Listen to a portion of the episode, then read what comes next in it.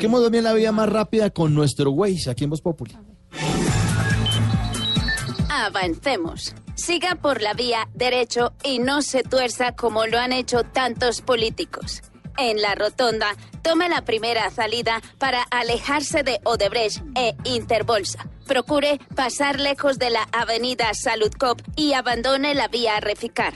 Límite de velocidad 8000. Atención, se reporta olla podrida destapada más adelante.